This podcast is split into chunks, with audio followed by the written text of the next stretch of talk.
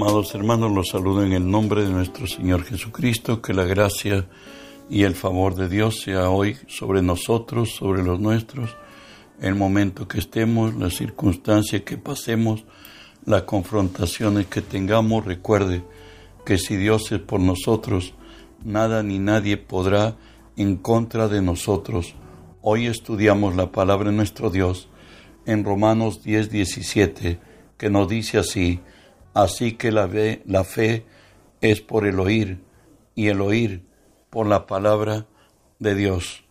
Hoy estamos estudiando la serie que he titulado Fe Revelada. Hoy veremos el tema específico. Dios se revela, pero lo específico es por medio de visiones.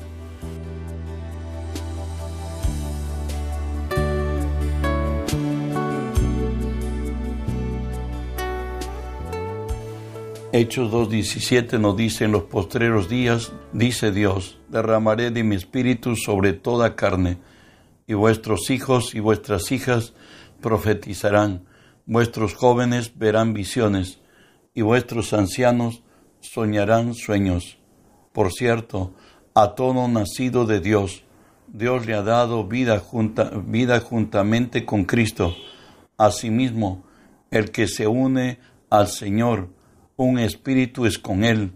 De esta experiencia sobrenatural con Cristo, hemos recibido vida en el Espíritu que nos capacita a interactuar en el mundo espiritual del bien, con Dios, los ángeles, el cielo y los que habitan en él, o con el mundo espiritual del mal, el infierno, los demonios, regiones de cautividad. Por ello, es que podemos en el mundo natural ver a Dios, los ángeles, obrar a favor, a favor de los miembros de su reino. Del lado contrario, ver a Satanás y sus demonios obrar en contra de la humanidad y con mayor determinación contra el pueblo de Dios. A través de visiones, Dios muestra a su iglesia los planes que Él tiene para bendecirla, como también alerta acerca de las maquinaciones de nuestro adversario, para que así no caigamos en las garras del enemigo. Recuerde, las cosas existen primero en el mundo espiritual, luego se manifiestan en el mundo natural. Lo bueno siempre procede de Dios, por tanto, hay que atarlo a nuestro corazón hasta que Dios lo muestre en el mundo natural, lo malo, aun cuando Dios es quien lo revele, lo ha mostrado, no es para que creamos ni hagamos fe que esto se cumplirá en nosotros, sino que Dios nos revela lo que en oculto Satanás maquina contra nosotros, los nuestros o su iglesia, para que nosotros usando su nombre y las armas de la, de la milicia lo evitemos. En otras te estamos diciendo que lo que Dios, el Espíritu te revela en bendición, créelo, confiésalo y espéralo hasta que Dios venga. Y si Dios te, nos revela aquello que Satanás está maquinando contra nosotros, contra nuestra familia, contra su iglesia, contra el patrimonio que nos ha dado Dios, bueno, pues no es para que hagamos fe que se cumplirá contra nosotros, no, sino que Dios te está mostrando la estratagema de Satanás, que tú tienes su nombre, tienes autoridad, poder en el nombre de Jesús y las armas del Espíritu para que la evitemos. En Efesios 1.3 nos habla de lo que Dios ya ha hecho para nosotros y nos ha dejado en herencia. Bendito sea el Dios y Padre de nuestro Señor Jesucristo, que nos bendijo con toda bendición espiritual en los lugares celestiales en Cristo. Dios nos ha hecho preciosas y grandísimas promesas para que por ella, por medio de ellas, nos dice la Escritura, seamos participantes de su naturaleza divina en Santiago 1.7 nos habla de lo que Dios hace. Toda dádiva y todo don perfecto descienden de lo alto, del Padre de las luces, en el cual no hay mudanza ni sombra de variación. Nunca Dios hace el mal, siempre hace lo bueno. Jesús aclaró lo que en el antiguo pacto se decía que de Dios viene lo malo y lo bueno. Jesús lo dice en Juan 10, 10 así, el ladrón no viene sino para hurtar y matar y destruir. Yo he venido para que tengan vida y para que la tengan en abundancia. ¿Sabe qué? El hombre espiritual, nuestro espíritu, también llamado el hombre nuevo o hombre interior, es quien vive en cada cristiano nacido de Dios. Es de naturaleza enteramente divina. Por tanto, tenemos un cuerpo espiritual. En nuestro espíritu tenemos comunión con Dios y nos relacionamos con el mundo espiritual. Nuestro espíritu ha sido dotado de corazón para entender, ojos para ver y oídos para oír. Es decir, estamos sin capacidad para ver, oír y entender en el mundo espiritual según el Espíritu de Dios nos revele.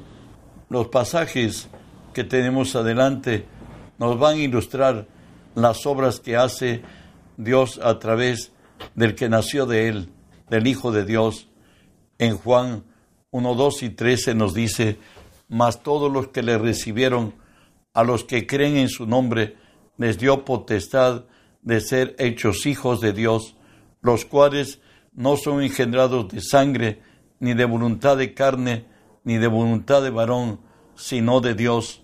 El día que hemos nacido de Dios, los genes de Dios obran en nosotros y están en nosotros. Y por ello nos dice 1 Pedro 1.23, siendo renacidos no de simiente corruptible, sino de incorruptible, por la palabra de Dios que vive y permanece para siempre. Además nos dice Juan que en nosotros está el testimonio. Escúchelo, primera de Juan 5:10. El que cree en el Hijo de Dios tiene el testimonio en sí mismo. El que no cree a Dios le ha hecho mentiroso porque no ha creído en el testimonio que Dios ha dado acerca de su Hijo. ¿Sabes? El que nació de nuevo, ha nacido de Dios, tiene el Espíritu de Dios viviendo dentro de nosotros, el hombre interior que está en capacidad de direccionar nuestra vida. Si nosotros diéramos oído a su voz, veríamos su gloria. Tenemos esa gracia y dijimos que Dios habla a través de visiones. Hay, hay tres visiones. Hay una visión ordinaria, otra visión extraordinaria y hay lo que se llama el éxtasis. Vamos a tratar de ilustrarte, pon atención a ello. ¿Qué es una visión ordinaria? Es ver y oír en nuestro espíritu en una sola escena la totalidad que, según propósito divino, Dios se ha propuesto a mostrarnos este tipo de visión se manifiesta cuando por gracia de Dios nuestro espíritu es despertado al mundo espiritual, en donde a través de ver y oír personas y circunstancias en el mundo espiritual, el propósito es edificar, es exhortar y consolar a quienes o a quienes va dirigida la visión. Todo este acontece en nuestro espíritu, donde podemos ver y oír sin perder la realidad del mundo natural que nos rodea. Ejemplo el llamamiento de Saulo. Escúchelo. Hechos 9. Saulo respirando aún amenazas de muerte contra los discípulos del Señor. Vino al sumo sacerdote y le pidió cartas para las sinagogas de Damasco, a fin de que si hallase algunos hombres o mujeres de este camino, los trajere presos a Jerusalén. Mas yendo por el camino, aconteció que al llegar cerca de Damasco, repentinamente le rodeó un resplandor del cielo, y cayendo en tierra, oyó una voz que le decía, Saulo, Saulo, ¿por qué me persigues? Él dijo, ¿quién eres, Señor? Y le dijo, yo soy Jesús, a quien tú persigues. Dura cosa te es dar con coces contra el aguijón. Y temblando y temeroso dijo, Señor, ¿qué quieres que, que yo haga? Y el Señor dijo, levántate y entra en la ciudad y se te dirá lo que debes hacer. Seguimos con la historia de Pablo, Hechos 9. Y los hombres que iban con Saulo se, pararon atónitos, oyendo a la verdad la voz, mas sin ver a nadie. Entonces Saulo se levantó de la tierra y abriendo los ojos no veía nada a nadie. Así que, llevándole por la mano, le metieron en Damasco, donde estuvo tres días sin ver, y no comió ni bebió. Había entonces en Damasco un discípulo llamado Ananías, a quien el Señor dijo en visión, Ananías. Y él respondió, heme aquí, Señor.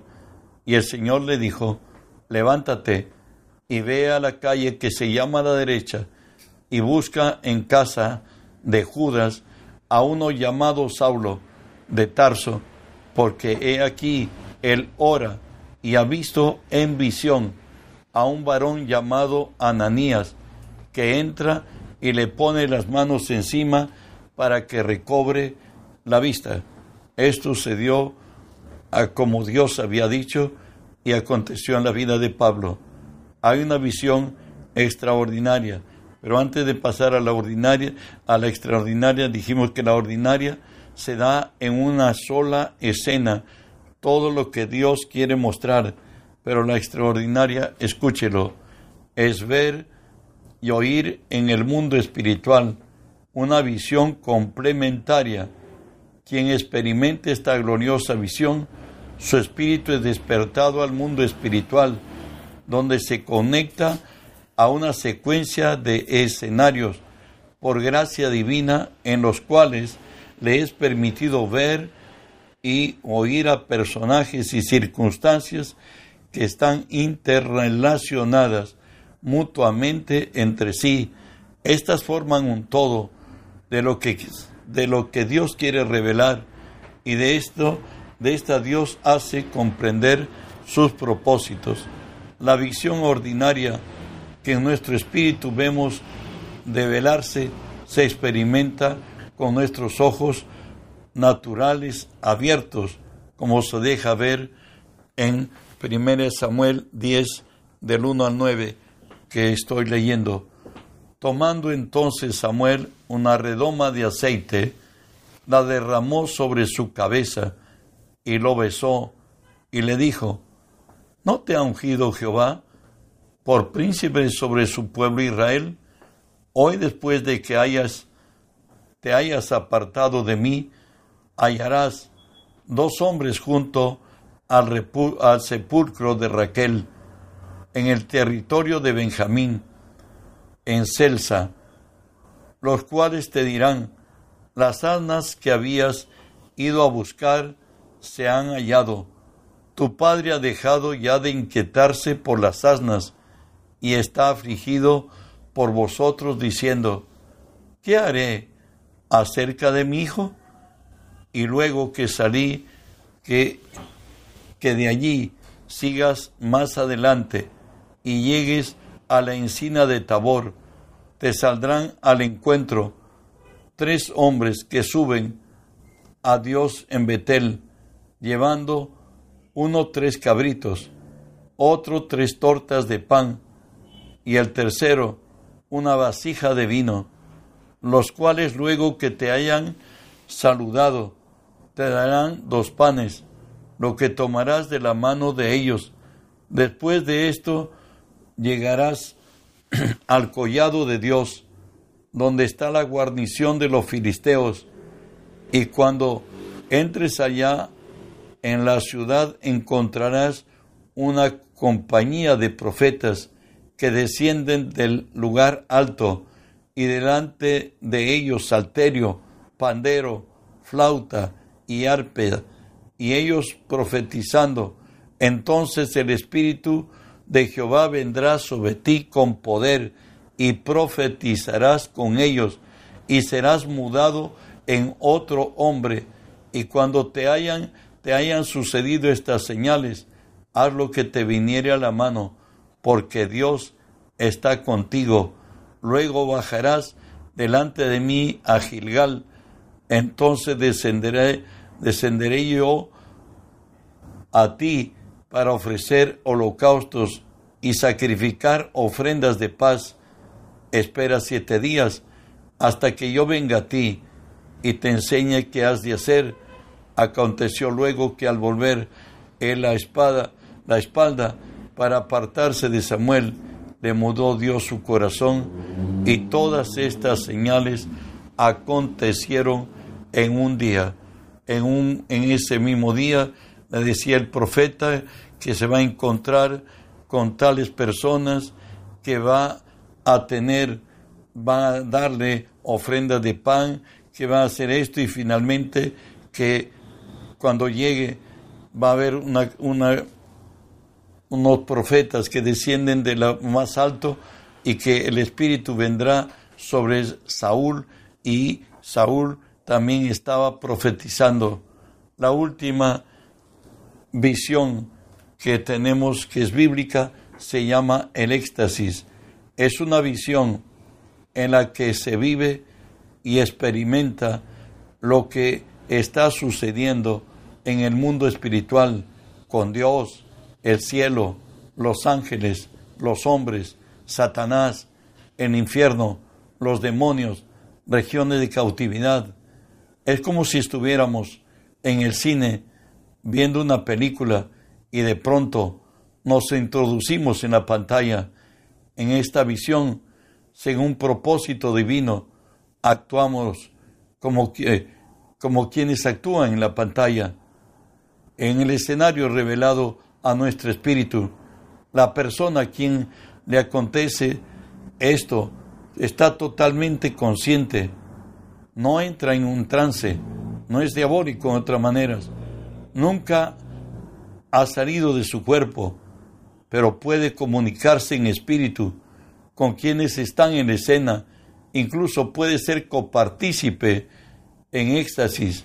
Quien ha experimentado estas cosas dicen que que en espíritu se puede relacionar entre ellos como lo hacemos en el mundo natural.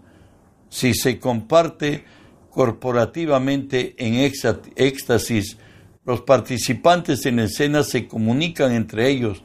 Ejemplo está la visión de las regiones de cautividad.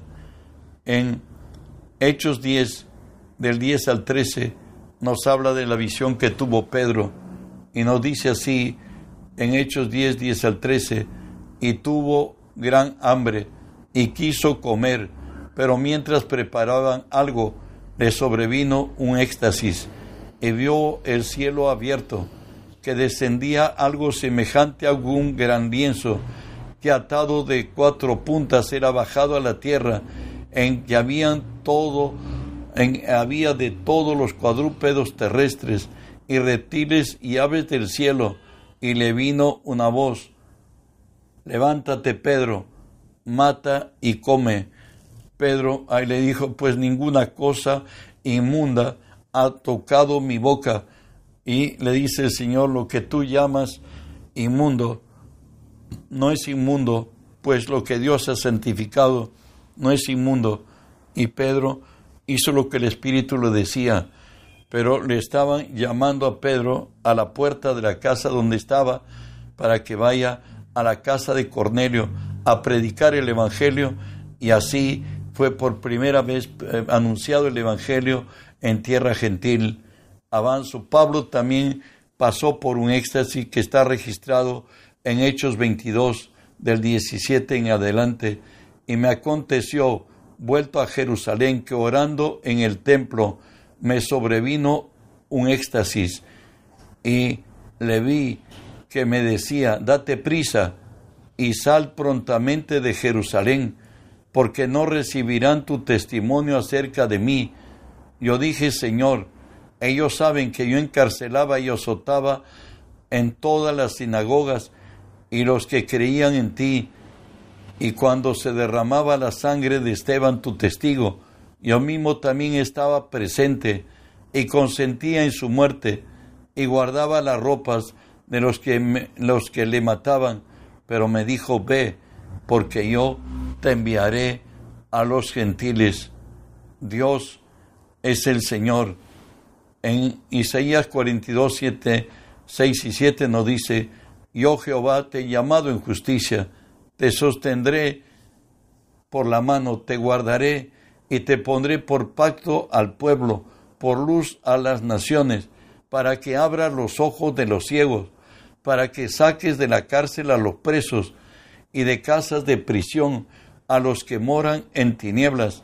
Recuerda que Jesús habló de su iglesia y dijo así en Mateo 16, 18, y yo también te digo que tú eres Pedro, y sobre esta roca edificaré mi iglesia, y las puertas del Hades no prevalecerán contra ella.